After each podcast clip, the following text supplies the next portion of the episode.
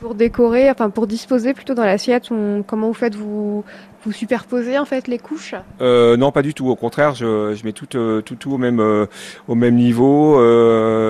Il ah oui, je, rajoute aussi un petit peu de courgettes que je coupe finement à la, à la mandoline et après je, coupe en petits, tout petits bâtonnets, euh, vraiment très très fins. C'est pour donner un petit peu de relief. mais voilà, faut vraiment que ça soit une assiette hyper épurée, bah, avec un visuel bah, qui donne envie de vraiment.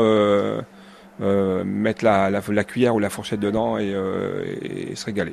On mange aussi avec euh, ses yeux. Voilà, c'est ça. Bah, ça, commence, ça commence toujours par, par les yeux. hein. Les yeux et le, et, et, et le, et le nez aussi. Je vais vous demander une astuce pour la découpe des Saint-Jacques. Si on est novice dans, dans la cuisine et que voilà, on retrouve cette Saint-Jacques, on veut le faire en carpaccio, comment on la tient? Il y a, parce qu'elle a plusieurs côtés, euh, comment on fait? Euh, bah, moi, je la, mets, euh, je la mets à plat sur mon, sur mon plan de travail. Alors, moi, j'ai un, j'ai un, j'ai un plan de travail en, en granit. hein. Et euh, bah, déjà, il faut avoir un super couteau. qui coupe super bien parce que le but c'est pas de déchirer la, Saint-Jacques, c'est vraiment que comme si on faisait un sashimi.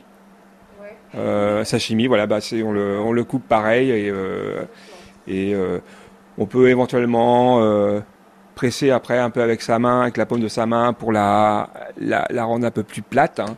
Puis on la dispose avec une petite spatule dans l'assiette. Voilà, sans, euh, sans trop la comment l'agresser. On prend combien de Saint-Jacques par personne pour une Euh, entrée moi, comme ça mets, euh, Une ennemie, euh, une ennemie, voire deux Saint-Jacques par, par assiette. Ouais, ouais, c'est ça, ouais. Mm. Sachant que j'ai un service 5 plats, 5 plats et demi. euh, voilà. Eh ben, Merci beaucoup Guillaume pour cette recette. Euh, Bah écoutez, euh, merci, euh, merci à France Bleu, merci.